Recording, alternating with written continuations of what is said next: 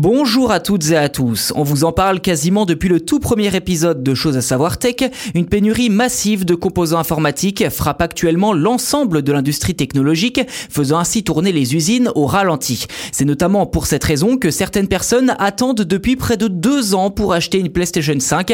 Et oui, les stocks sont en effet rares et bien souvent très chers. Aujourd'hui, il ne sera pas question de la console de Sony, mais d'un élément essentiel à son bon fonctionnement, les cartes graphiques. Car après plusieurs mois d'attente, la production repart enfin à la hausse. D'après le média DigiTimes Asia, souvent bien informé sur les différents producteurs de composants électroniques, la pénurie serait en train de se résorber. En effet, d'importants fabricants comme Asus, Gigabyte ou encore MSI ont sensiblement augmenté leur production en fin d'année dernière, une tendance qui devrait se poursuivre tout au long de l'année 2022. DigiTime Asia prédit même une augmentation de 10% des expéditions de cartes graphiques comparées à 2021, donc cette année, et même la fin de cette pénurie pour l'été prochain.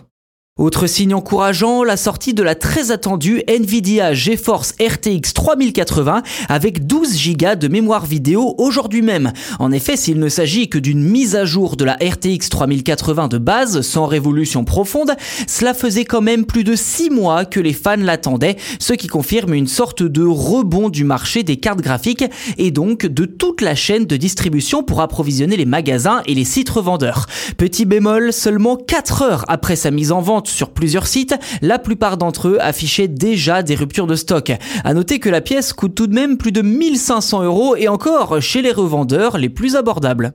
Reste désormais à connaître le calendrier des constructeurs comme Sony ou Asus, très consommateurs de cartes graphiques pour la conception de leurs produits. Et si ces derniers annoncent une hausse des arrivages de leurs produits en Europe dans les prochains mois, alors on pourra considérer que oui, la pénurie est bel et bien en train de se résorber. Autrement, il faudra encore s'armer d'un peu de patience.